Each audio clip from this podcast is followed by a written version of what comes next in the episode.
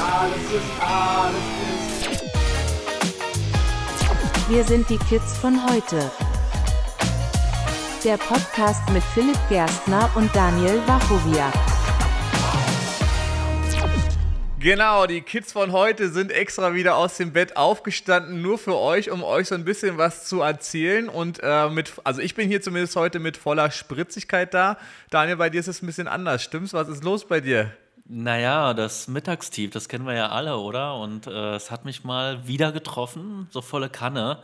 Aber ich glaube, umso mehr ich jetzt rede, äh, dann geht das auch irgendwann weg und dann, dann bin ich wieder bereit, allzeit bereit, immer bereit. Genau, es ist jetzt übrigens äh, kurz vor 1, 12.47 Uhr steht auf meiner Uhr. Und wie lange warst du heute schon? Also wann musstest du heute aufstehen, dass du jetzt so gerade im Mittagstief hängst? Äh, halb sechs. Halb sechs. Und also, wa was machst du dagegen? Hast du, hast du irgendwie dich gedopt? Ja, na, ich habe Kaffee. Also, aber das hilft auch nicht mehr. Wahrscheinlich, wenn man dann zu viel trinkt, zu viel Koffein, ähm, dann ist man drüber über den Punkt. Ich werde es mal wieder irgendwie mit Dextro Energy oder so probieren. Aber vielleicht ist es auch die Frühjahrsmüdigkeit. Vielleicht ist es einfach mal diese ganz normale Frühjahrsmüdigkeit, die uns ja irgendwie alle berührt. Echt, ja? Ich habe eigentlich eher so Oder? Frühjahrs, Hast du sowas nicht? Frühjahrs, was ist denn das Gegenteil von Müdigkeit? Wachheit. Frühjahrswachheit. Ich warte darauf, dass ich endlich ins Jahr starten kann und endlich hier äh, meine. Also ich habe tatsächlich, gestern war ich beim Sport wieder und ich habe so gemerkt, äh, also wenn es dann abends hell ist, ja, wenn ich 19 Uhr zum Fitnessstudio gehe, habe ich auch Ja. noch viel mehr Lust, als wenn ich mich da irgendwie 16 Uhr von der Couch hochkrempeln muss. Draußen ist es dunkel und kalt und eigentlich will man gar nicht rausgehen. Also da hatte ich auch richtig Lust, zum Sport zu gehen und mich zu bewegen. Also ich merke eigentlich eher, dass ich da so jetzt gerade wach werde und so volle Energie spüre. Und vor allem muss ja der Beachbuddy, hatten wir ja letzte Woche auch schon äh, drüber diskutiert, langsam Ja. wird es ja eng mit dem Beachbuddy. Da gibt es auch irgendwie genug Motivation, um dann jetzt wirklich mal aufzustehen und Sport zu machen. Naja, im Mai sind wir dabei. Ne? Das ist ja bei mir auch so. Ich habe das ja auch gesagt, dass ich zum Sport gehe. Es ist nicht eingetroffen. Äh, da war wieder viel Gerede. da war wieder viel Gerede dabei und wenig äh, Inhalt am Ende des Tages. Jetzt sage ich schon wieder am Ende des Tages. Weißt du, das ist mir auch aufgefallen. Ich sage dauernd am Ende des Tages. So, das will ich heute, ich, ich probiere das heute. Weißt du, warum ich das sage? Weil ich habe irgendwie ständig so ein YouTube, also wenn ich YouTube gucke, dann kommt immer so eine vorgeschaltete Werbung, wo so ein Typ mir erzählt, am Ende des Tages bereuen wir die Dinge, die wir nicht getan haben im Leben. Am Ende des ja Tages recht. bereust du, dass du nicht am Ende des Tages gesagt hast. Genau, so, und das will ich heute vermeiden. Also, Das soll ich jetzt alles rausschneiden, oder? Mit- Nein, jetzt, das äh, schneidest du nicht raus. Das Machen lässt wir du so ruhig drin. Das lässt du ruhig drin. Tja. Aber ich merke jetzt, wir haben gerade über die Frühjahrsmüdigkeit gesprochen. Ich bin jetzt, äh, es wird langsam, Philipp. Es wird. Es wird, werd ja. Ich hab, also Ich- mein, ich Fitness, wacher. äh, mein Fitnesslehrer da, ich mache ja immer Bodypump, hatten wir auch letzte Woche besprochen, immer so im Kurs. Und da hat dann der Steffen, der sagt immer, 1. Mai, Oberkörper frei. 1. Mai, oberkörperfrei. Ja, oh Gottes Willen, nee, das, das wäre ja bei mir, äh, weiß ich nicht, da müsst 1. Mai 2024 vielleicht, ja. Genau, ja, setzen wir uns das Ja. erzählen. Ich meine, der hat ja nicht, welches Jahr hat er nicht gesagt. Also von daher Siehst du, passt es vielleicht. das ist, immer, Okay. das ist noch viel Spielraum äh, möglich. Gut. Na, dann äh, pfeift jetzt mal noch eine Kanne Kaffee hinter, weil wir wollen jetzt ein bisschen hier aktiv unsere Zuschauer entertainen, unsere Zuhörer. nein, wir haben ja gar keine ja, Zuschauer. Genau. Wir Ja. haben keine Zuschauer, nein, äh, wir, haben, wir haben aber ganz, ganz liebe Zuhörerinnen und Zuhörer. Zuhörer. Also, Jetzt hast du dich beim sehr stolz. Gendern schon verschluckt. Ja, na, das ist hier Olaf Scholz, ne? Kennst, kennst du Olaf Scholz? Kennst du, ne? Kennst du, kennst du. Genau. Nein, der, der, der Typ ist ja wirklich so, der, der will ja immer gendern und dann sagt er tatsächlich äh, Bürger und Bürger. Genau. Also er gendert auch nicht richtig. Es ist ja auch mitunter kompliziert. Aber das ist jetzt wieder ein Riesenthema, das können wir ja irgendwie an Sollten wir vielleicht lieber gar nicht erst anfassen.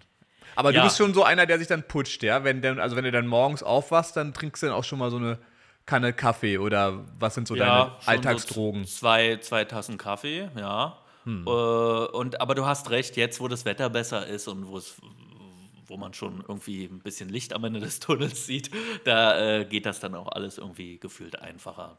Hm. Dennoch, mittagstief kannst du nichts gegen machen. Ist einfach da, kommt. Na, ich habe ja ganz lange gar keinen Kaffee getrunken. Ich habe mir das erst angewohnt, äh, angewöhnt während meiner Bachelorarbeit tatsächlich. Weil ich, äh, wie war es bei mir?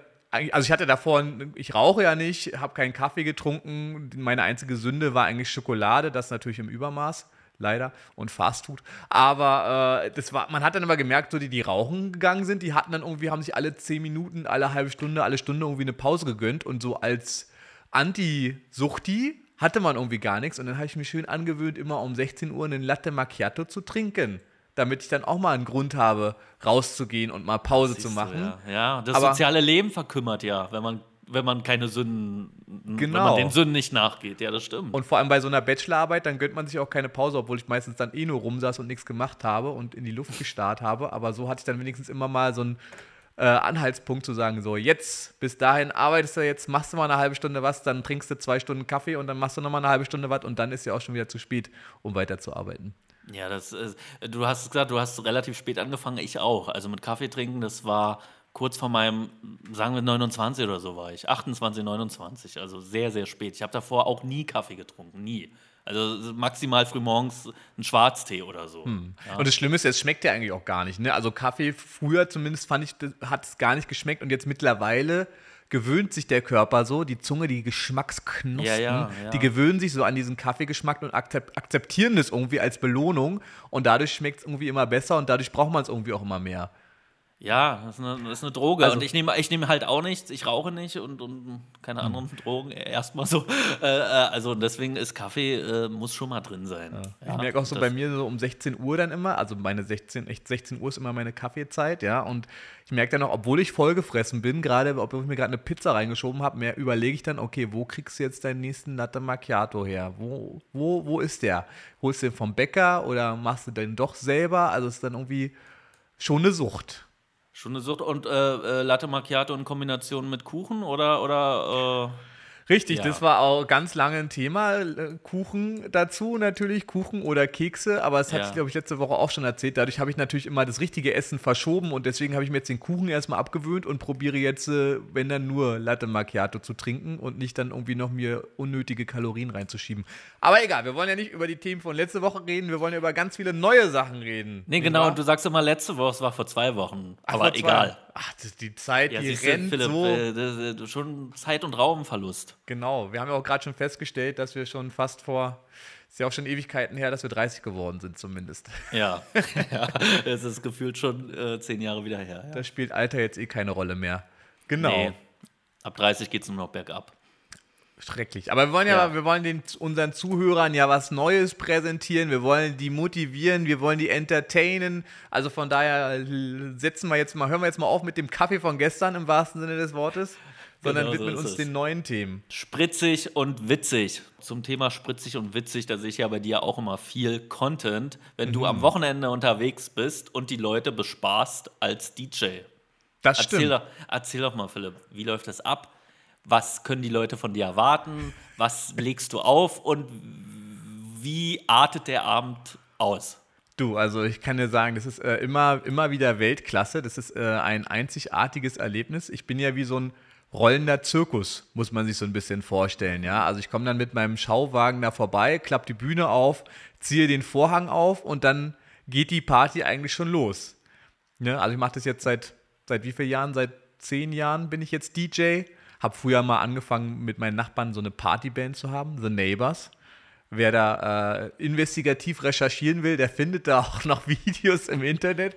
Wir haben uns auf jeden Fall irgendwann mal entschieden, das Singen lieber sein zu lassen und nur noch Musik zu machen. Habe das lange Zeit mit meinem Nachbarn zusammen gemacht. Jetzt mittlerweile mache ich das alleine.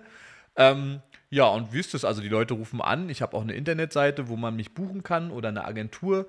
Ich muss hier immer so ein bisschen die Katze äh, vom Ah, du, Schreibtisch du, hast, halten. du, hast, du bist in einer, Agentur- in einer DJ-Agentur. In einer DJ-Agentur, genau. Da kann man mich halt ganz normal buchen für seinen 30., 50. Okay. oder für seine Hochzeit, je nachdem, worauf die Leute halt Lust haben. Und dann komme ich da mit meinem äh, Geschirr, mit meinem Köfferchen, mit meinem äh, Werkzeugkoffer angerollt, ja, baue da Boxen und Lichter auf und dann geht's eigentlich los. Und äh, ja, ich habe da natürlich so ein paar Lieder im Petto und bereite mich natürlich auch vor.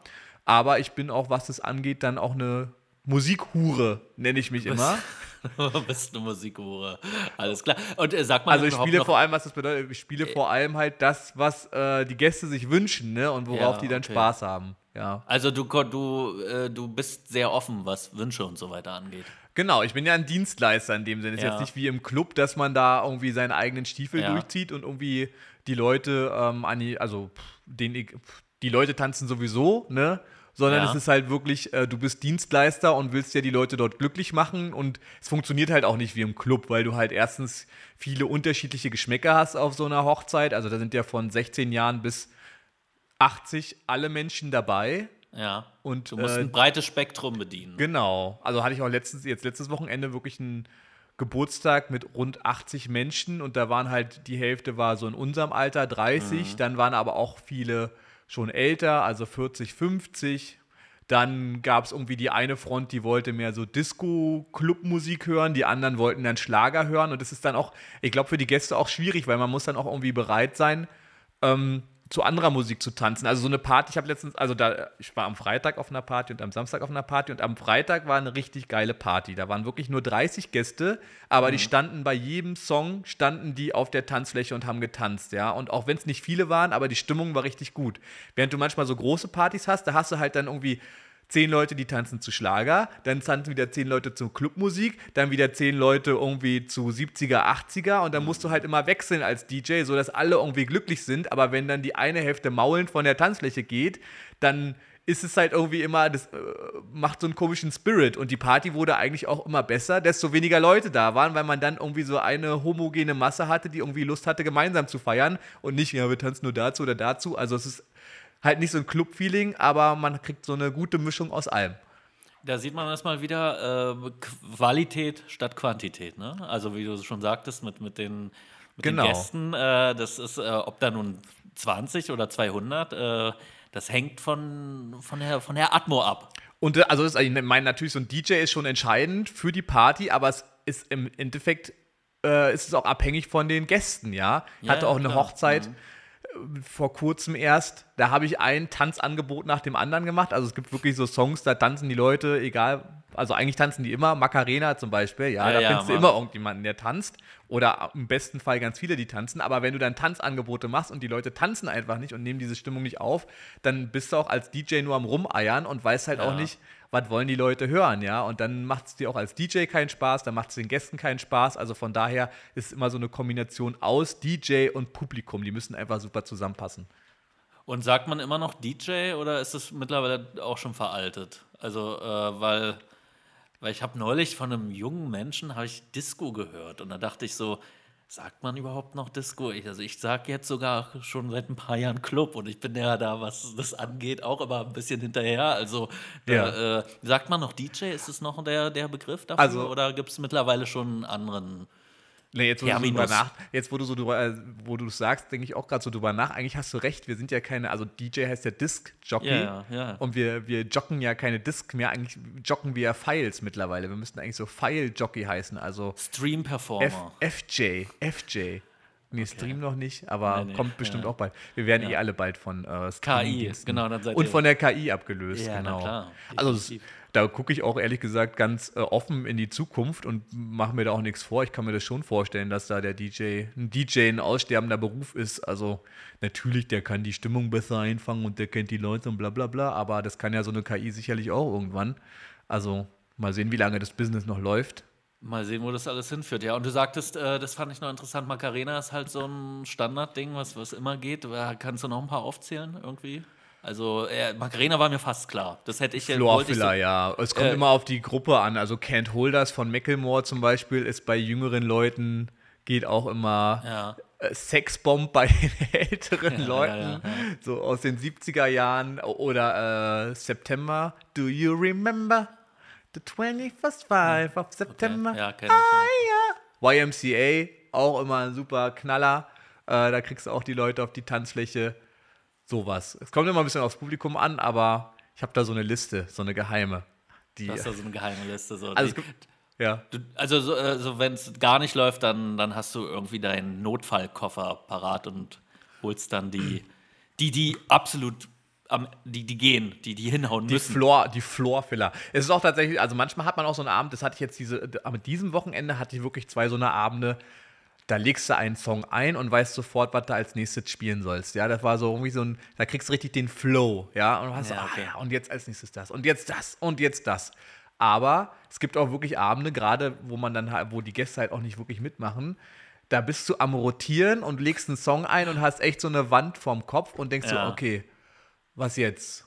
Oh Gott, was jetzt? Und dann bin ich dann manchmal ganz froh, dass ich dann meine Liste auspacken kann und sagen kann, ach, guck mal hier, für die Musik gibt es ja die fünf Songs und da gibt es die fünf Songs und da gibt es noch die hier.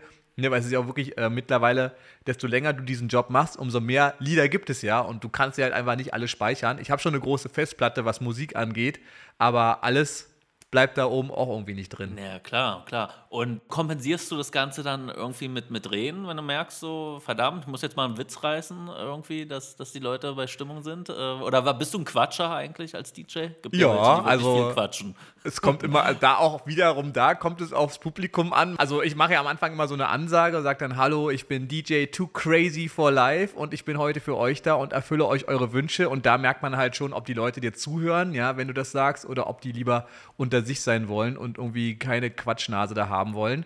Aber ich bin schon auch jemand, der da gerne mit entertaint, ja. Also der äh, bei äh, Hölle, Hölle, Hölle mit Hölle, Hölle, Hölle ruft oder bei den Eisbären oh, oh, oder dann und jetzt seid ihr alle dran und jetzt noch mal richtig laut und jetzt noch mal die letzte Runde. Also es kommt immer so ein bisschen, manche Leute mögen das, manche mögen das nicht. Jüngere Leute, vor allem die so eher Clubs gewohnt sind, die wollen eigentlich immer lieber eher so einen DJ, der sich dezent im Hintergrund hält. Ja. Andere, vor allem die Älteren, ähm, mögen es eher, wenn man da so ein bisschen entertaint und ich kann Die wollen nicht den, hören, die, die Eltern wollen nicht hören. hören.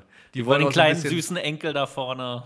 Naja, die wollen vor allem so ein bisschen bespaßt werden. Also ja, ich, ich trete ja. ja. zum Beispiel auch auf Oktoberfesten auf, ja, und mache da so, ich singe da ja auch auf Oktoberfesten oder mache so Spielchen mit Leuten. Also von daher, ich kann die ganze Bandbreite anbieten. Du kannst von, Malle bis, äh, bis Oktoberfest, von Schlagerparty Von Malle bis, bis Saint-Tropez kann ich von, alles. kannst du äh, alles anbieten. Machen, genau. genau flexibel, so maximal flexibel, der Aber, ach, genau. Genau, aber du warst jetzt auch ganz aktiv in den letzten Tagen. Du hast Theater gespielt, Daniel. Wie war's? Ja, ich hatte auch ein Wochenende, wo ich performt habe in dem Sinne. Äh, wir hatten uns ja darüber letztens schon unterhalten. Unser Schauspielverein ist ja unser gemeinsamer Schauspielverein, wenn man so will. Äh, mhm. Der Winternachtstraum hat eine neue Spielstätte erobert, und zwar die neuen Kammerspiele in Kleinmachnow. Und da hatten wir jetzt am Samstag unsere erste Aufführung ähm, auf dieser neuen Bühne vom Verein aus. Äh, willkommen bei den Stepanovs ein Abend Tschechow-Abend, drei Einakter wurden da zu einem Stück verwurstet und ich habe den Lomov gespielt, den Junggesellen, der im Heiratsantrag, ja, äh, sich irgendwie ausprobiert und hm. äh, am Ende vielleicht seine ähm, Natalia bekommt oder auch nicht. Ja, ich muss auch sagen, ich ja. habe es ja gesehen und ich muss sagen, es war wirklich eine bisher deine Paraderolle, würde ich fast sagen. Also es ah, war wirklich. Lieb, danke. Äh, sehr überzeugend und sehr, sehr lustig. Schade, dass es die Zuschauer jetzt erstmal nicht mehr sehen können, aber es hätte sich auf jeden Fall gelohnt. Da hat man nochmal einen ganz anderen Daniel kennengelernt. Es hätte sich gelohnt, ja. Das ist wirklich eine dankbare Rolle, sehr viel Comedy und da hat man schon gemerkt, so ähm, Tschechow und diese ganzen Klassiker, das sind alles nur Wegbereiter für unsere heutige Comedy. Also, weil so viele, die, die Typen, die halt auch so dargestellt werden, sind zwar Klischees, aber Klischees, die gibt es ja auch in der Realität. Es gibt mhm. solche verpeilten Typen. Also würde fast sagen, dass ich auch ein bisschen dazugehöre. Aber äh, ja, nee, das war, ist wirklich eine absolut dankbare Rolle, ist ein toller Teil. Und äh, ich habe das von den Publikumsreaktionen auch gemerkt. Ähm, wie du schon sagst, man, man, man, so der Abend, die Atmo macht viel aus, wie man selbst auch performt.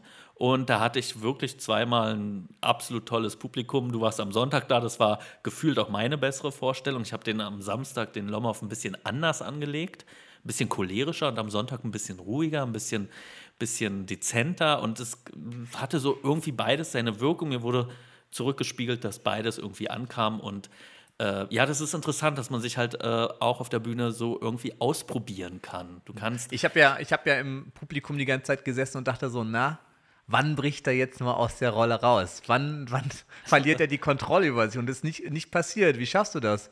Ist nicht, naja, ich hatte eine Ansage vom Regisseur. Ich habe den ja am, am Samstag, wo du nicht da warst, habe ich den tatsächlich cholerischer gespielt und mit mehr Power. Äh, es stimmt schon. Der, der, Regisseur hatte dann am Ende, jetzt will ich schon wieder am Ende des Tages sagen, er hatte am Ende, ich sag nur am Ende, recht.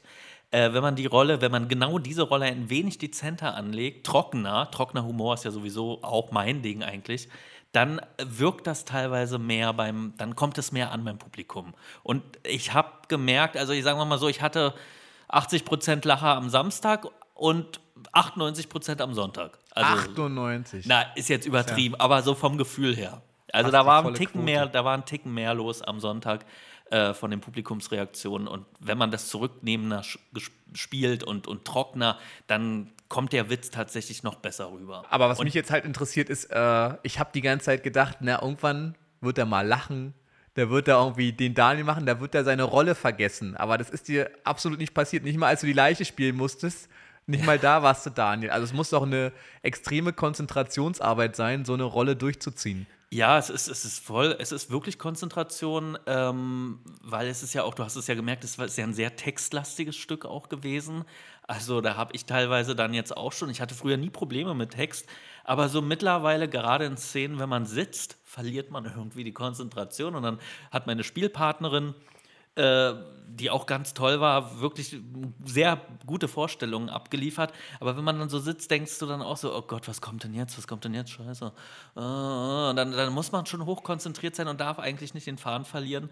Und äh, es ist ganz gut geglückt. Ich hatte keine Texthänger, aber das ist schon vorgekommen. Das ist auch schon vorgekommen, dass ein absolutes Blackout auf einmal vorhanden war im Kopf. Und kannst du dann in der Rolle bleiben oder fängst du dann irgendwie an zu lachen? Oder? Nee, ich bleibe dann in der Rolle und dafür ist ja dann Impro wiederum ganz gut, was man ja auch äh, im Schauspiel lernt, dann zu improvisieren. Und ich, am Sonntag hatte ich auch so eine Stelle. Doch, da hatte ich so eine Stelle, da wusste ich, da wusste ich nicht, ist es jetzt der Teil, der kommt oder der? Und dann habe ich halt improvisiert. Du weißt ja, ich hatte ja, da bin ja so ein kleiner Hypochonder in der Rolle und hatte ständig Herzklopfen. Dann habe ich das mit Herzklopfen kompensiert, das Ganze. Also ich hatte dann in dem Moment wie einen kleinen Herzanfall oder so und äh, habe in der Zeit dann überlegt, weil wir haben keinen Souffleur, keine Soufflöse, äh, keine Ahnung warum, haben wir einfach nicht.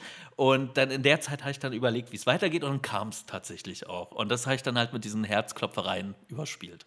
Hm. Und jetzt hast du es ja hinter dir, die, die zwei ja. Tage nochmal. Ist es jetzt, fällt für dich jetzt eine, eine, wie sagt man, eine Last vom Bein? Nee, ganz, also, so? ja, Stein, ich, ich, äh, weil Stein halt, vom Herzen. Du hast es ja noch vor dir und ich war tatsächlich, äh, ich hatte eine Vorfreude, eine gewisse. Und jetzt ist es eher so, dass ich doch ein bisschen traurig bin, dass es abgespielt ist und dass wir diese Bühne erst erstmal auch nicht haben, weil ich finde die wirklich sehr schön. Das ist für viele recht weit weg von Berlin, Kleinmachnow. Für mich ist es so ein bisschen, ist auch nicht ganz nah für mich, aber es ist gefühlt um die Ecke, gefühlt. Ja, also ähm, ich bin so ein bisschen wehmütig, traurig, kann man fast sagen, weil es hat wirklich Spaß gemacht. Äh, fand das eigentlich ein tolles Stück auch, eine tolle Rolle.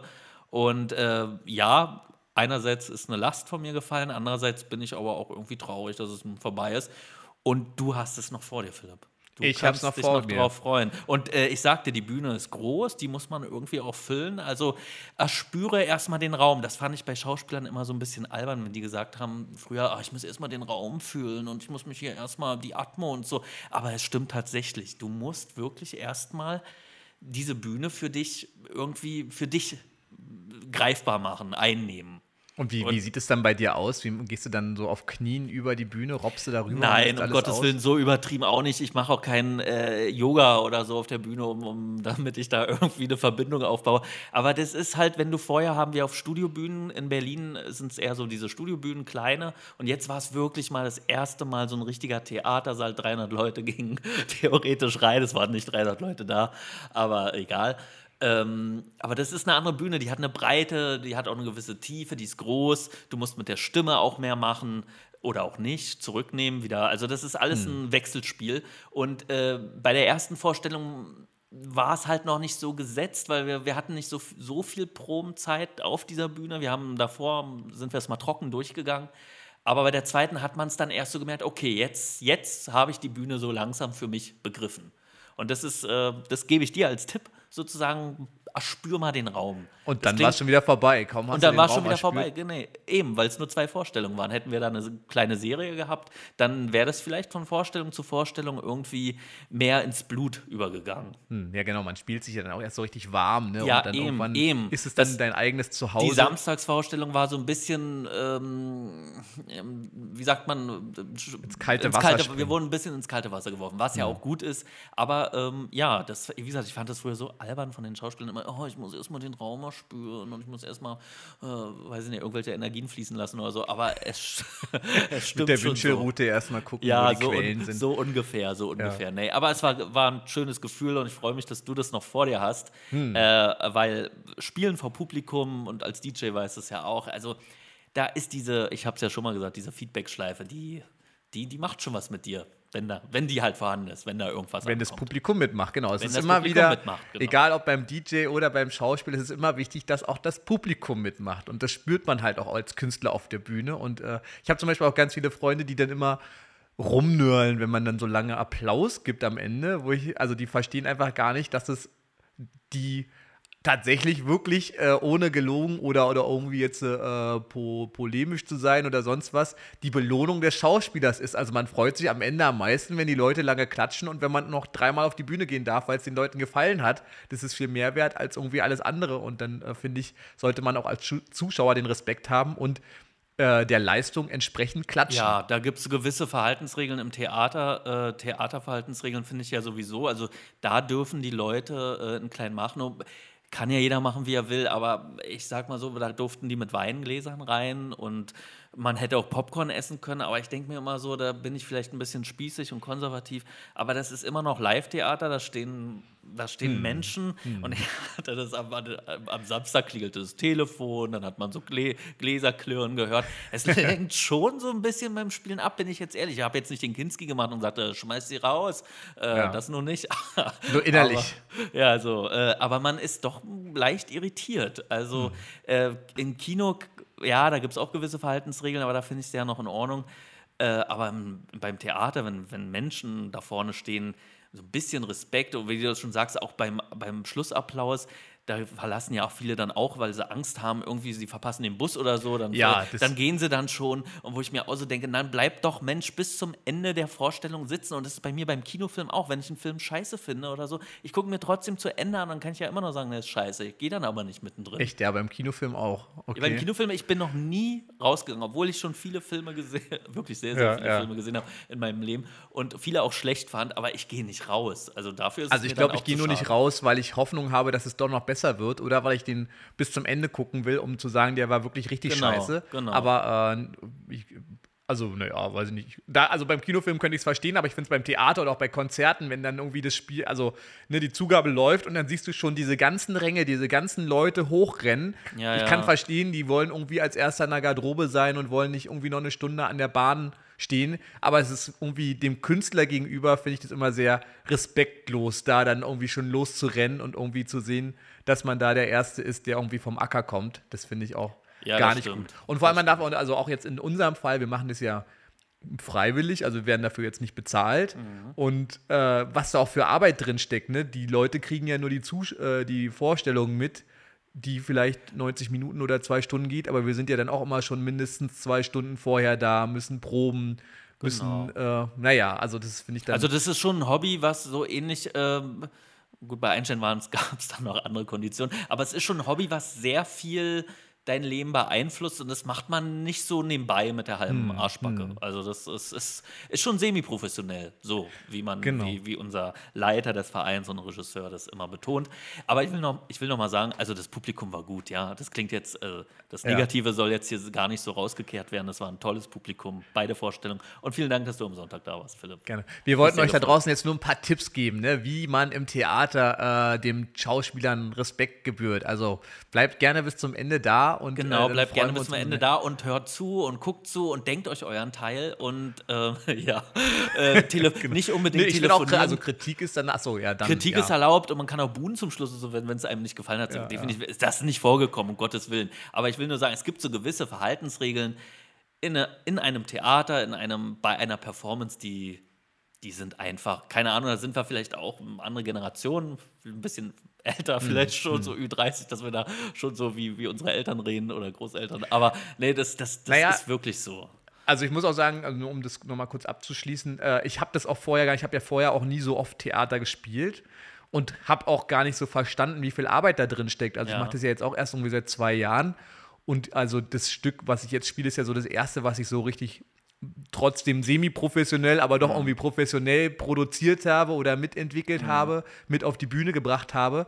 Und äh, da merkt man dann wirklich erst, wenn man, wie viel Arbeit das kostet, wie viel Zeit, wie zeitintensiv das ist. Und ich glaube, wenn man da nicht in dem Business drin ist, dann versteht man das auch gar nicht so wirklich, ja, dass man da irgendwie dreimal die Woche abends proben muss und äh, dann mit die Bühne aufbauen muss, die Bühne abbauen muss, die Requisiten besorgen muss, dann irgendwie alles hin und her fahren muss. Also das ist ja wirklich wie so ein, wie so ein wandernder Zirkus. Das PR, äh, ganze, das ganze äh, PR machen wir ja auch noch mit. Äh, Genau, das und das, ja ich glaube, so wenn man da nicht selber drinne, wenn man selber in dem Business nicht ist, das, dann versteht man es vielleicht auch gar nicht und deswegen können wir nur nochmal nach euch, an euch appellieren da draußen, wenn ihr das nächste Mal ins Theater geht, dann äh, habt ein bisschen Respekt, das ist wirklich viel Arbeit, die dahinter steckt und dann machen es die zwei Minuten, die ihr dann irgendwo länger warten müsst, auch nicht mehr aus. Ja, und dann wollte ich noch sagen, weil das ist ein guter Punkt, den du da ansprichst, auch dieses, was alles so einfach aussieht auf der Bühne, ist meist das Schwierigste. Also auch Genau. Comedy. Das ist jetzt auch so, das wäre jetzt wieder ein Riesenthema, aber die ganzen Komiker, Comedians, das sind eigentlich richtig gute Schauspieler. Das, also Comedy ist viel, viel schwieriger als ein Drama. Das Wirklich. stimmt. Das Genau. ist, du Und musst, vor allem Timing ist wichtig, also auch so Sitcoms oder so. Ähm, das ist äh, eine hohe Kunst. Das ist eigentlich die höchste Schauspielkunst, ist äh, im Comedy zu, zu verankern. Auch schnell zu reagieren. Ne? Da muss man erstmal so viele Erfahrungen gesammelt haben, um pfiffig und schnell zu sein. Also zum Beispiel mein Lieblingsbeispiel ist ja der Ralf Schmitz. Ja, also wie der irgendwie situativ auf äh, Dinge reagiert. Ich weiß nicht, ob der da irgendwie 20 Jahre Impro-Kurs geschrubbt hat oder ob der einfach ein Naturtalent ist, aber erstmal so lustig, also auch auf jeden dummen Spruch lustig reagieren zu können, da muss man, glaube ich, erstmal durch viele Fettnäpfchen gelaufen sein, um äh, das souverän zu meistern. Ja, er ist ja Schillerstraße und so hat er ja auch gemacht. Ne? Also er ist ja schon so ein Impro, Impro-affiner Mensch, ja. Der Impro-King. Ja. Der Impro-King. Ja, aber jetzt äh, viel Theater, Theater. Ja, äh, du, Theater, Du hast Theater da was angedeutet vorhin, dass du Theater im Real Life hattest. Erzähl mal. Genau, äh, ich, äh, das wollte ich nur erzählen. Also es gibt ja Theater nicht nur auf der Bühne, sondern tatsächlich auch im echten Leben, habe ich festgestellt. Äh, ich bin ja äh, Reporter beim Fernsehen und Radio und ich war jetzt letztens, äh, interessanterweise war ich bei einer Bürgermeisterwahl, bei der Auswertung. Da hat dann der Wahlausschuss getagt und hat ähm, hat darüber gesprochen, ob denn nun Wahlzettel, die abgegeben war, wurden, gültig sind oder nicht. Und ich fand, so- also was ich interessant fand, ist, dass uns das Leben manchmal in so Situationen presst, die total ungewöhnlich sind. Ja, also wenn man ins Theater geht, dann ist man ja mit Absicht, stellt man sich ja mit Absicht dieser Position oder dieser äh, Situation, ja. Aber auch bei der Politik gibt es so Situationen, da ist man einfach in einem komplett anderen Leben. Und zwar war das so, Also Situationskomik im, im Realen. im realen Leben, genau. Und zwar Ja. war es so, es ging darum, dass äh, es gab natürlich, äh, die Leute mussten wählen und manche Zettel waren nicht gültig. Und Mhm. dann kam dann der Wahlleiter, hat einen dieser Zettel ausgepackt. Und das, der Wahlausschuss bestand aus einer Frau, Mitte 50 würde ich sagen, und noch drei, vier älteren Herren, auch so Mitte 50, 60, also wirklich ältere Leute. Und die haben dann gemeinsam darüber diskutiert, was sich denn denn wohl der äh, Wählende für Gedanken gemacht hat, während er den Zettel ausge ausgefüllt hat. Denn es war so, es gab fünf Kreise, für jeden Kandidaten ein. Da soll man eigentlich sein Kreuz ganz anständig reinmachen. Bei dem Zettel war es aber so, dass der obere Kreis war ausgemalt und dann war noch mal ein dickeres Kreuz durchgezogen, also in dicker abgedruckt, ja. Und dann hat sich der Wahlausschuss da Gedanken gemacht, was könnte denn wohl dem Wähler durch den Kopf gegangen sein, als er diesen Zettel ausgefüllt hat. Und dann sind sie, ist der Wahlleiter zu dem Schluss gekommen, ja, also wahrscheinlich hat er erst den, Zett, den Kreis nur ausgemalt und dann ist ihm aufgefallen, nee, ich muss ein Kreuz machen. Also hat er nochmal ein Kreuz gemacht. Und wir gehen davon aus, dass dieses Kreuz erst nach dem Ausmalen entstanden ist, weil das ja viel dicker ist. Sonst hätte man nämlich ein dünnes Kreuz gemalt und hätte dann viel dicker das Kreuz wieder weggemalt, so dass man es nicht mehr erkennt. Und das ging dann wirklich, dieser Zettel ging durch diese fünf älteren Herrschaften und die Ja. haben dann wirklich alle da so Weinglas schwenkend in dem Sinne, also ohne Alkohol natürlich, aber bildlich Weinglas schwenkend Ja. wie vor so einem Gemälde gestanden und haben dann diskutiert, ja, also so würde ich mir das jetzt auch vorstellen. Weil wenn man das jetzt anders gemacht hätte, dann ist es ja so, wie Sie sagen, dann wäre das Kreuz viel dünner und die anderen Striche viel dicker. Ja, und über sowas diskutieren dann ältere Leute. Ich habe mir überlegt, Also voll Loriot, voll Realsatire. in dem Sinne auf jeden Fall, genau. Ich habe auch überlegt, also wann, wann würde man denn sonst äh, als 60-jähriger Mann drüber diskutieren, wie jemand äh, was malt, ja. Also, ach, guck dir mal an, was die kleine Gertrude da gemalt hat. Aha, sie hatte also, äh, also wenn man jetzt zum Beispiel das Ist Bild das von Kunst oder kann das weg? Genau. Also so als ob die da so das Bild von ihren Enkelkindern ne, bewerten. Guck mal, was die kleine, was die kleine Lisa da gemalt hat. Aha, ein rotes Auto und da hat sie extra so gestrichelt mit den roten Stiften und dann hat sie dann aber die Reifen ein bisschen dicker gemalt. Aha, damit es so ein bisschen mehr Abrieb wahrscheinlich. Äh, Ja, und dann, dann wertet man ja gleich die Persönlichkeit des Kindes aus. Gab es ja früher im Kindergarten. So wie man gemalt hat, so, so ist man dann als Kind oder als Persönlichkeit. So ein ganz aggressiver, der benutzt ja nur eine Farbe, nur schwarz und der muss ja total aggro sein, der Typ. Genau, das war jetzt zum, So. zum Schul, der Schuleignungstest, weiß ich noch, Ja, bei mir war das genau, auch. war Da musste ich dann irgendwie meine Familie malen und ich hab, musste ein Bild malen, da musste ich irgendwie erklären, wer das ist, meine Mutter, mein Vater, mein Bruder, irgendwie so. Also das war irgendwie, äh, ja, war irgendwie sehr, sehr lustig, dass man die da halt jetzt äh, diskutieren sieht, wie die da, also was sich da der Wähler so für Gedanken gemacht hat. Es gab auch noch andere Zettel, wo dann vier äh, Kreise ausgekreuzt waren und einer frei blieb. Da wurde dann auch diskutiert, naja, könnte er jetzt meinen, dass oben, dass er den wählt oder ist es jetzt eine falsch abgegebene Stimme? Ja, aber sowas, über sowas muss man sich als Politiker dann irgendwie doch auch unterhalten. Nicht nur über die knallharte Politik, sondern wie Stifte benutzt werden. Aber das hast du nicht gefilmt, das hast du nur erlebt. Das habe ich nur Quasi. erlebt, genau. Ich war nur als Radioreporter da und äh, so. durfte dabei sitzen. Und ich meine, das ist Ah. bestimmt auch gang und gäbe und ich finde es auch gerechtfertigt. Also natürlich muss man über sowas diskutieren und ich will jetzt auch gar nicht irgendwie Hetze machen von wegen, die Politiker, was sie jetzt alles machen, will ich gar nicht machen. Es ist total gerechtfertigt, dass die darüber diskutieren. Aber äh, dass überhaupt so eine Situation entsteht, das fand ich so äh, beeindruckend, ja. Ja, es ist, es, ich sag doch, die, die besten Situationen, die, die erlebst du im, äh, im Alltag. So, und auch so, auch so, auch fürs Theater oder so, du brauch, man braucht sich teilweise gar nichts ausdenken. Das ist Realpolitik. Und Realpolitik erlebst du in seiner krassesten Form jetzt auch in Berlin und zwar mit Protest. Und zwar ganz starkem Protest. Äh, die Klimakleber-Thema. Wie Ach, die Klimakleber. die Klimakleber, hast du sie mitbekommen? Hast du da irgendwas gespürt? Wie stehst du Nee, dazu? dieses Mal tatsächlich nicht. Ich war gar nicht mit dem Auto unterwegs, Gott sei Dank. Ich probiere es auch zu vermeiden, mit dem Auto zu fahren, wenn ich nicht mit dem Auto fahren muss. Deswegen sind sie mir dieses Mal nicht über die Quere gelaufen oder haben sich in meine Quere gesetzt, vielmehr. Ähm, sowieso, ich wurde noch nie von denen ausgebremst. Aber ich habe die schon mal bei mir gesehen hier vor der Tür. Die waren hier schon mal, äh, ich wohne ja hier an der Frankfurter Allee und da saßen die tatsächlich morgens mal und es war wirklich auch mal wieder, Gott sei Dank, ein Tag. Das war, glaube ich, einer der ersten Tage, wo ich mal wieder nach Corona mit der Bahn gefahren bin. Und da saßen hier bei mir vor der Kreuzung, auf der Kreuzung, haben die Frankfurter Allee lahmgelegt. Und nebenbei dachte ich mir dann aber, äh, gut, dass ich mit der Bahn gefahren bin. Das Problem war aber, dass an dem Tag die Bahn auch total beschissen fuhr. Also das ist dann irgendwie immer so eine, äh, ist immer so kontraproduktiv, ja. Einerseits wollen wir halt, dass alle aufs Auto, um- auf die Bahn umsteigen, aber andererseits Und dann streiken fährt dann die oder Bahn so. nicht. Oder, oder streiken auch, ja. Genau, ich glaube, in dem Fall ist die dann nur ausgefallen oder so, aber selbst sowas ist dann immer für Autofahrer natürlich ein gefundenes Fressen zu sagen, ne, wir wollen ja mit der Bahn fahren, aber es klappt ja eben nicht. Ja. Aber wie findest du denn die Klimakleber? Wie findest du das? Ja, das ist ein, boah, das ist ein schwieriges Thema. Also, äh, ich sag mal, vom Prinzip her Chapeau. Also, das Thema gehört auf die Tagesordnung, das muss man immer wieder anstoßen. Und äh, Klima ist, ist das, ist, ist eine nächste, ich denke mal, auch so eine Welle von Fluchtbewegungen. Das ist dann die, die, die, durch die Klimakatastrophe bedingt.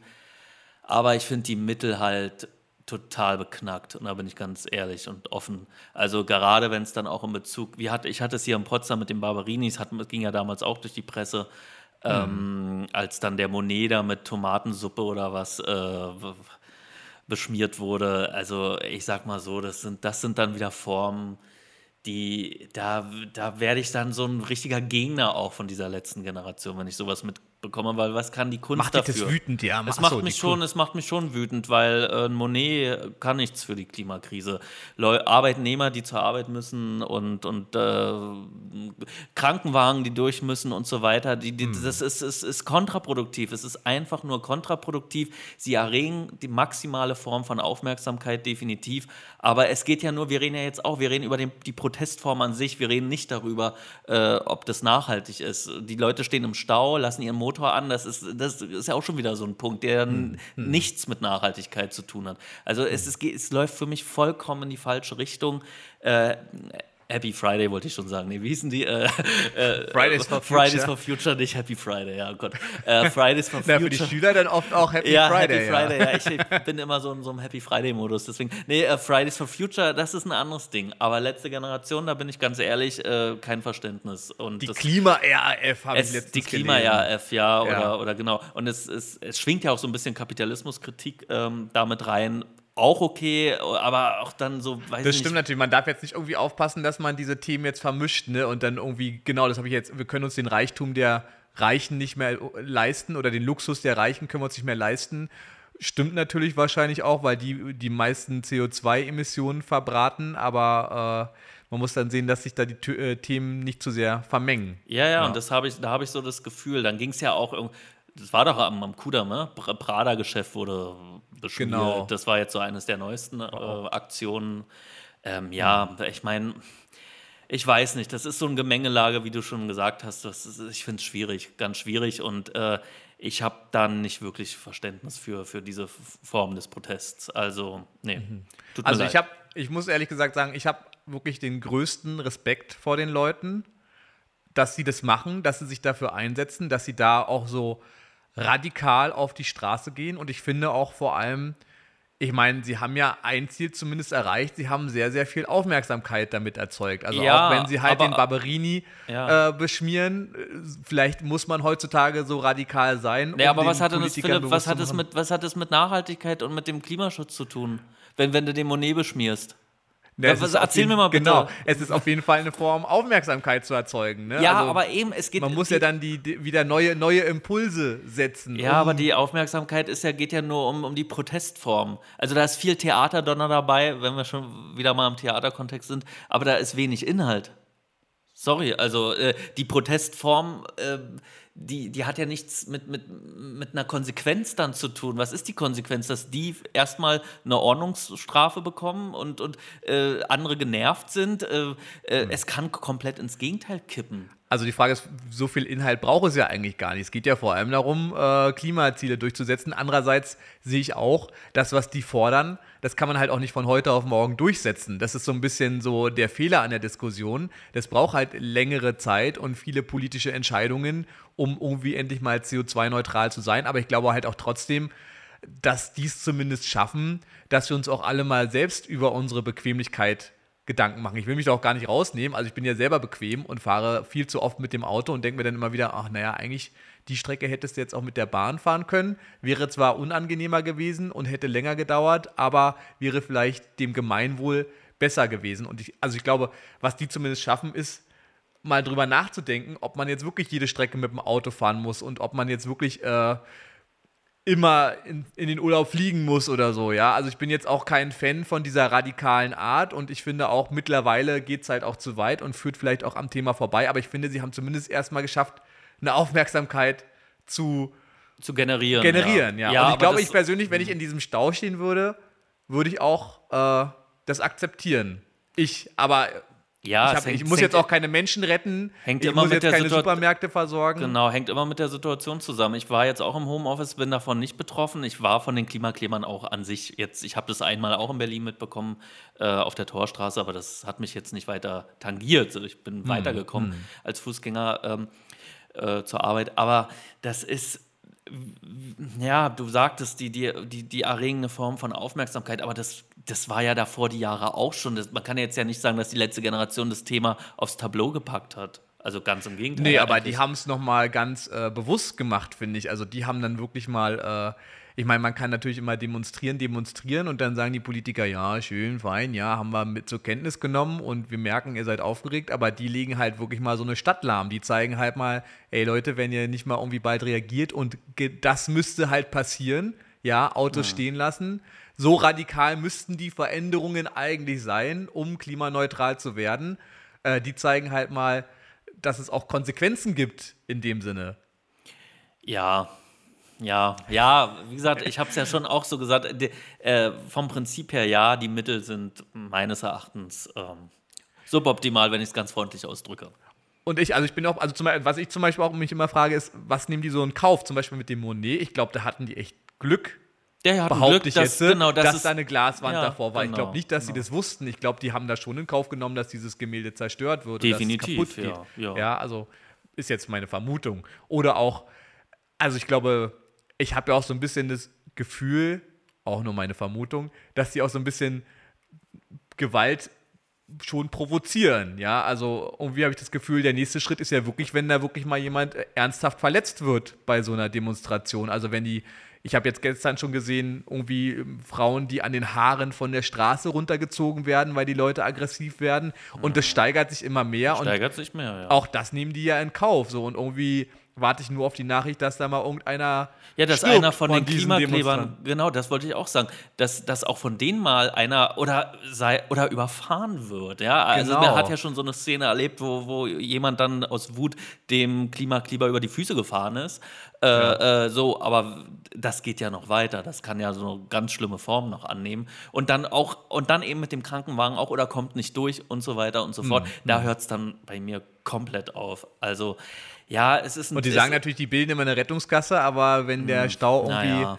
zig Kilometer lang ist, dann Ja. ist halt die Rettungskasse auch schwierig, wenn da die, also gerade auf so einer Stadtautobahn, natürlich kann man eine Rettungskasse bilden, müssten dann auch alle Autofahrer machen, aber ist dann für den Rettungswagen, dauert es dann natürlich trotzdem länger. Es ist ein hochemotionales Thema und ähm, ich sag mal so, äh, was mich auch irgendwie gestört hat, war vor dem Kanzleramt haben die da, war das nicht so, dass die da Bäume sogar abgesägt, die, die Bäume da abgesägt haben irgendwie? Also auch, das ist auch so eine Form des Protests, wo ich denke, was haben denn jetzt Warum sollte man Bäume absägen, um das Klima zu retten? Also, das ergibt ja für mich überhaupt gar keinen Sinn. Und da werde ich dann tatsächlich auch wütend. Und ich merke schon wieder, jetzt, wo ich rede, ich komme, wäre ich, wär ich leicht aufbrausend. Endlich so. haben wir dich soweit. Ja, Endlich so. haben wir mich Diese so- Stimmung brauchen wir. Diese Daniel. Stimmung brauchen wir und ich bin jetzt auch voll wach. Also jetzt äh, ist nichts Brauchst mehr mit, mit Mittagsschlaf mehr. mehr? Nein, Okay. aber wie gesagt, äh, ich will jetzt auch nicht alle über einen Kamm scheren, das darf man auch auf gar keinen Fall. Da sind, da sind wirklich auch Leute dabei, die, wenn, es gibt ja auch Leute, du merkst es ja auch, du siehst es ja im Fernsehen und vielleicht hast du auch schon mal einen Bericht über die gemacht, da gibt es Leute, die sind irgendwie ge fanatisch und die, die, die und dann gibt es Leute, mit denen kannst du wirklich sachlich auch argumentieren. Und, und dann ist es auch okay. Aber das ist ein, ist ein weites Feld, würde Fontane sagen. Also das, das Klima wird uns definitiv noch dolle beschäftigen und nicht nur die Das Protestform. Genau, aber ich wollte noch mal nur, nur meinen Respekt für die zollen, die sich da wirklich so 100% ins Zeug liegen und da auch wirklich teilweise ja wahrscheinlich auch hohe Strafen in Zukunft in Kauf nehmen werden. Mal sehen, wie das ausgeht. Ja, und ich zolle, ich zolle den Leuten Respekt, die davon betroffen sind und ruhig bleiben. Okay, also ihr Auch könnt euch jetzt die gerne andere Seite, zu. Hause positionieren. Ihr könnt entweder Team Daniel oder Team Philipp, wie ihr gerne möchtet. Und dann gucken wir mal, äh, wer mehr Zu- oder Abspruch bekommt. Ach ja, ich meine, letztlich leben, leben wir alle auf dieser Welt und wir haben alle nur ein Leben. Also wir sollten uns dann doch irgendwie auch zusammentun und miteinander reden. Es soll ja gar nicht pro und contra. Äh, Klima be bewegt uns alle, aber die Form der Mittel, das ist, glaube ich, so ein Diskussionsthema.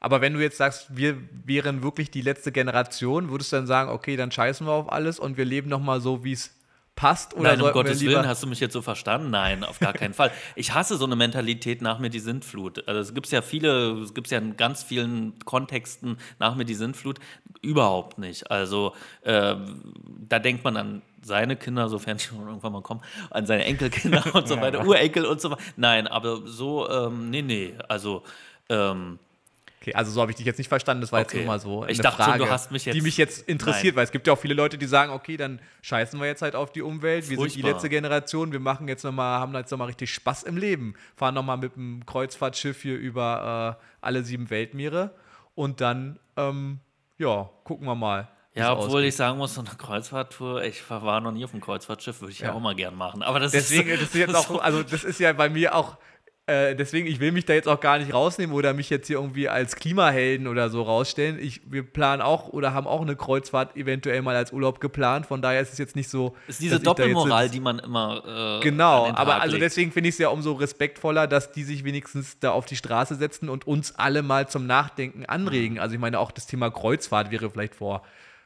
zehn Jahren, hat da gar keiner drüber nachgedacht. Ja, Thema, da war ne. Kreuzfahrt das, das Ding, ja. Da war das höchstens so ein Kreuzfahrt gefahren. Generationsding, ne? Kreuzfahrt haben gefühlt eher immer die Älteren gemacht und Ja. äh, mittlerweile ist es ja irgendwie ein allumfassendes Happening, Erlebnis für, Genau. für, für die Touris. Äh, ja, nee, also. Also, genau, versteht mich jetzt hier nicht als den Klimahelden. Äh, ich finde es nur, also deswegen umso mehr Respekt, dass die sich da so hundertprozentig für einsetzen, weil ich mach's nicht, obwohl es vielleicht notwendig wäre.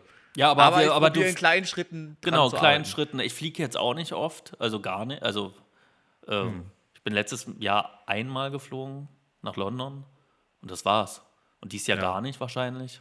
Also, Ja, ich habe ich hab zum Beispiel auch das Bahnfahren wieder für mich entdeckt, weil es auch viel praktischer ich Da fahre nur Bahn. Ich fahre nur mit den öffentlichen. Ja, also ich meine auch auf lange Strecken ne, mit der Bahn ist Ja. eigentlich viel schöner, wenn man dann noch Sachen erledigen Naja, kann oder ja. schlafen kann, lesen Es kann. ist auch wieder so ein Thema. Ich, ich könnte jetzt ganz zynisch sagen, ich genieße mein Leben in vollen Zügen und äh, äh, ja, was für ein Wortwitz, ne? Da habe ich ewig für gebraucht. Um Da müssen wir wahrscheinlich alle von unserer Bequemlichkeit dann auch ein bisschen runter und dann ja, sowas in Kauf nehmen. Ja. Naja, okay. Also, Gut, mit, also nach Berlin rein sowieso. Das ist ein Tipp hier.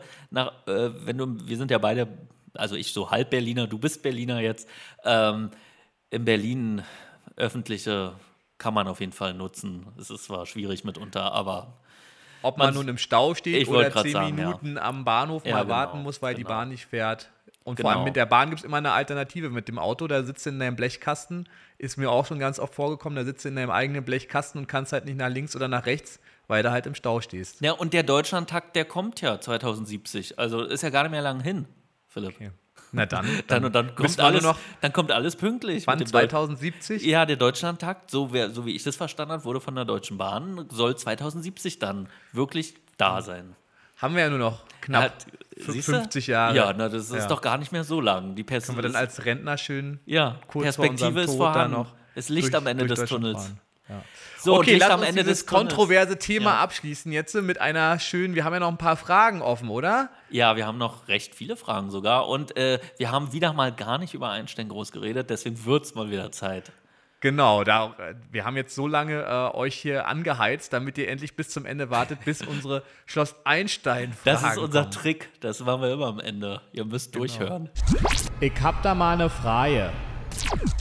Also ihr dürftet uns ja immer Fragen schicken über Instagram, gerne auch über die Kommentare, wo auch immer ihr uns erreicht. Und eine Frage hat Larissa gestellt. Und zwar möchte die gerne wissen, wann fanden denn eigentlich die Dreharbeiten von Schloss Einstein statt? Die Dreharbeiten von Schloss Einstein fanden immer, das ist eine ganz einfache Antwort, nach der Schule statt. Also es hat letztlich nie mit der Schule äh, kollidiert. Es war immer nach der Schule, wurden wir abgeholt von den Fahrern und dann äh, ins Studio gebracht und dann meist so nachmittags, früher Nachmittag, wenn das dann hingehauen hat, äh, begannen die Dreharbeiten und es ging dann bis in den Abend und in den ganz seltensten Fällen bis spät abends. Also ist, ich kann mich so an 23 Uhr erinnern, das war wirklich mal eine Ausnahme. Es hat ja auch Ach, mit- echt? ja, es hat ja auch mit Kinderschutz, Arbeitszeiten und so weiter zu tun. Also es war immer nach der Schule und du hattest es ja in einer der letzten Folgen schon mal gesagt, äh, die Lehrer haben ihre Bilder am Vormittag gedreht und wir kamen dann sozusagen als Nachmittagsbesetzung äh, rein. So ab 14 Uhr meistens genau, ab ging's dann 14 los. Uhr. Ich meine, bei dir war es ja noch ganz gut, du hast ja direkt in der Nähe von den Studios gewohnt, gleich nebenan. Ja, Aber ich hätte, ich, und das Blöde ist, ich hätte wirklich die ganze Zeit, weil ihr habt ja mal so lange gebraucht, du aus Hellersdorf, das hat ja gefühlt ewig gedauert, bis du dann ankamst. Genau. Und ich habe in der Nähe und ich wurde dann immer vertröstet. Bei mir war das immer so, dass ich dann immer vertröstet wurde, ja, warte mal noch eine Stunde, es ist doch nicht 16 Uhr, deine Abholzeit ist jetzt 17 Uhr, 18 Uhr. Und dann musste ich so ganz schnell mich da umziehen und, und äh, fertig werden. Ich war dann immer sozusagen derjenige, der gehetzt wurde dann, weil, äh, ja. weil wir so spät kamen. Weil Dann ihr so du da spät- mit dem, hättest du mit dem Fahrrad drüber fahren können oder rüber laufen Ja, das können. durfte ich du nicht, sogar. aus Versicherungsgründen. Ach Wir so, mussten abgeholt werden von Ja. entweder dem Taxiunternehmen, ich meist ja dann auch mit den Taxileuten und, und Mhm. äh, du hattest ja da fast immer deinen festen Fahrer. Äh, Genau, die, den du Olli. die, den Olli, Ja. den Olli, den kenne ich natürlich auch noch, ja. Ganz wunderbarer ja. Mensch. Liebe Grüße an Olli, Liebe falls du uns Grüße, hörst. Falls du zuhörst, ja. Ähm, nee, genau. Und äh, ja, so war das immer. Es war eigentlich äh, gut strukturiert, der Tag. Hm. Es ging dann auch, wenn wir Glück hatten, schnell. Also, was heißt, das klingt jetzt blöd, wenn wir Glück hatten, es ging schnell vorbei. Quatsch. Also, es, wenn alles glatt lief, dann waren es teilweise auch nur ein paar Stunden und nicht viele Stunden. Naja, für dich nicht, für uns ja. Also ich meine, für Anne-Sophie und mich. Äh, wir Ach kamen so, ja ja, wirklich aus stimmt. Hellersdorf Ach ja, und stimmt. aus, äh, sie hat damals in Hohenschönhausen gewohnt, glaube ich. Ich glaube, das ist noch Hohenschönhausen. Stimmt, Ähm, ihr hattet ja noch so eine lange, das habe ich gar nicht mehr dran gedacht. genau. Ihr, zurück musstet ihr ja auch Also, noch. Hin eine Stunde, zurück eine Stunde hin, vielleicht manchmal sogar länger, weil dann gerade der Berufsverkehr war und dann sind wir halt einmal quer durch Berlin gefahren. Aber was, ich muss auch wirklich sagen, diese Fahrten, also erstmal konnte man sich natürlich gut unterhalten und vor allem, ich kenne jetzt halt Berlin wirklich äh, In- wie meine. Hosentasche, weil ich wirklich jede Straße, hier sind wir früher lang gefahren und da sind wir lang gefahren und immer, wenn ich jetzt noch durch manche Straßen fahre oder durch manche Ecken, wo ich mich nicht auskenne, fällt mir wieder ein, früher auf dem Weg zu Schloss Einstein bin ich hier auch mal lang gefahren. Also wenn man jetzt irgendwie du? links, rechts, links fährt, dann komme ich wieder auf die Autobahn oder irgendwo anders hin. Also es ist wirklich sehr lustig, wie man dann irgendwie wieder alles äh, wiederfindet, ja. Ja, und diese langen Fahrten hatte ich halt nie. Ja, so, das war. Ihr habt dann wahrscheinlich auch Hausaufgaben da gemacht, oder? Mitunter? Nee, Quatsch. Nee, Hausaufgaben, ach, Hausaufgaben, wer macht Oder Text gelernt zumindest. Hausaufgaben habe ich tatsächlich immer erst abends um 23 Uhr zu Hause dann irgendwie noch schnell auf die. Ich teilweise auch. Das äh, Übers kann ich mich, so, so diese Nachtschichten, ja, ja, kann ich mich auch noch dran erinnern. Äh, äh, aber Text wahrscheinlich ein bisschen gelernt, oder? Also, Ja, also ich muss auch ehrlich gesagt zugeben, dass ich, äh, desto länger ich da mitgespielt habe, immer weniger Text gelernt habe und den habe ich dann wirklich meistens immer nur schnell noch im Auto mal überflogen und habe dann irgendwie so, Jetzt ah ja, raus, so, so raus. stimmt und dann, ja, ich wusste noch einmal sollte ich, äh, in, äh, ich musste einmal den Kriminal Tango tanzen mit Cynthia zusammen Mhm. in der, äh, wie, wie war das, in diesem Aufenthaltsraum, in diesem, was Ping. war das? Nee, in der Dorfdisco meinst du? Nein, nicht da, in dem, so, wo, der, ähm, wo der Kohleautomat stand, da. Äh, in der Schülerbar. In der Schülerbar, genau. Und da sollte ich dann mal vor dem Fahrer, das war mir aber peinlich, sollte ich mal den Kriminal-Tango vorsingen, weil ich den auch singen musste in der Szene. Und das war mir dann aber zu unangenehm. Das habe ich dann nicht gemacht. Was? Hast du nicht vor Olli gemacht? Das war ja nicht vor Olli, das Ach war von war einem anderen. Ah, okay. Aber es war auch irgendwie so sehr. Also das, dann, ne, heute, da würde ich da sofort den, das Ding losscheppern. Früher war mir sowas unangenehm. Das, dir, das ist mir komplett neu, dass dir so vieles unangenehm war. Hatte ich gar nicht das Empfinden früher. Also, Ja, doch, ich komisch. hatte, war noch nicht so. Äh, ah, okay. Da war wir da noch nicht so outgoing, wie man so, heutzutage sagt, ach so. weißt du? Naja, darüber können wir Ja. uns ja dann später nochmal unterhalten. Kommen ja noch Aber ein paar ansonsten, Folgen. genau. Ja, aber was ich noch sagen wollte, also ich meine, dann kamen wir dann auch an, ne, damals, und dann weiß ich auch immer noch ganz oft, da sind wir auch ganz viel äh, in diesem Bürogebäude rumgestreunert, also viel Drehen hielt sich dann oft ja auch in Grenzen, ne? Also es war ja dann manch, meistens, du warst zwar irgendwie vier, fünf Stunden da, aber davon waren dann letztendlich nur zwei Stunden Dreh. Hm. Ein bisschen zwischendurch halt umziehen, Text lernen. Oben in den Bürogebäuden bin ich ja dann in den Büros immer noch rumgeschnüffelt, im Süßigkeitenlager. Ja, du kanntest, du kanntest auch, ganz Etagen, die ich gar nicht kannte irgendwie. Du hast mich ja dann Genau. irgendwie auch mal da in die dritte Etage zu den Dramaturgen und so. Das war mir vorher alles wie eine neue Welt für mich. Äh, Na, da waren ja. die Castings, das kanntest du nur vom Casting Ja, stimmt, stimmt, stimmt. Ja, ja, klar. Ja. Nee, Also- viel, viel Wind um nichts sozusagen haben wir da immer. äh, Und letztlich ja gedreht war es dann, von der Netto-Spielzeit waren es dann, wie du schon sagtest, eine Stunde oder zwei, vielleicht Ja. maximal. Genau, ging von der eigentlichen Arbeitszeit. Recht schnell rum. Ja, Philipp. ich Aber denk- das war immer, dadurch, dass man in, so, in diesem dunklen Studio gefangen war, fand ich schon immer, das hat man immer gar nicht gemerkt, so. Ich fand auch, Wie viel Zeit um vergangen ist. Ne? Ja, stimmt, Zeit und Raum hast du absolut verloren gefühlt. Hm, Ja, und äh, wir haben auch ein bisschen Zeit und Raum verloren, würde ich Das sagen. stimmt. Wir sind schon wieder sehr dolle drüber. Äh, und von daher würde ich sagen, beenden wir das Ganze für heute mal. Sorry, dass Machen ich jetzt hier mal. der, ich bin jetzt der Schlussmaß, tut mir leid. Ist Mach halt mal. so. Wir wollten eigentlich noch über Frühjahrsputz reden, aber das können wir uns auch fürs nächste Mal Das aufheben. sehen wir uns fürs nächste Mal auf, weil der Frühjahr, Frühjahr ist, wir sind ja noch drin im Frühjahr. Es ist ja noch nicht Das ist nämlich genau das Thema, was ich ansprechen wollte. Irgendwie so ein richtiges.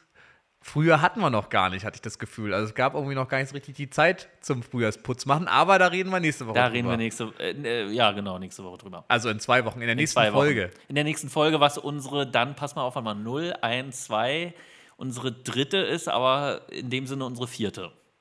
Das wird, wir sollten einfach ab jetzt nicht mehr mit der Null zählen, sondern das so. ist jetzt die Folge, die ihr jetzt hört, ist unsere zweite und die nächste ist unsere dritte. So, und Genau. diese ganzen anderen Mauscheleien, die lassen wir einfach jetzt Die alle lassen wir einfach weg und irgendwann, das wollte ich nur noch sagen, kommen ja dann auch Gäste. Also Genau, bleibt es nicht, ist bald soweit. Es ist bald soweit. Es bleibt nicht nur bei uns zweien Laberköppen, sondern äh, da kommen noch, da kommen noch welche. Da hinzu. hast du schon mal richtig was angeteased jetzt. Ja, das, das war mein Plan, Philipp. Sehr gut. Ja, dann ähm, wünschen wir euch einen schönen Nachmittag, einen schönen Morgen, einen schönen Abend oder eine schöne Nacht, wo auch immer und wann Auf auch jeden immer ihr uns gerade ein gehört schönes habt. Wochenende. Ne? Das kommt ja wieder samstags, die Folge. Genau, wenn ihr heute natürlich gleich die ersten wart, dann ein schönes Wochenende. Und Falls einen ihr schönen möchtet, Mai. Tanz in den Mai, Philipp. Richtig. Und falls ihr möchtet, könnt ihr mich auch gerne in Kleinmachnow besuchen. Da spiele ich nämlich Theater am Genau. Samstag und dann Sonntag in den neuen Kammerspielen beim Stück Wenn Lügen Kinder kriegen. Von Goldoni in der Karl-Marx-Straße 18. Ich ergänze nochmal in Kleinmachnow.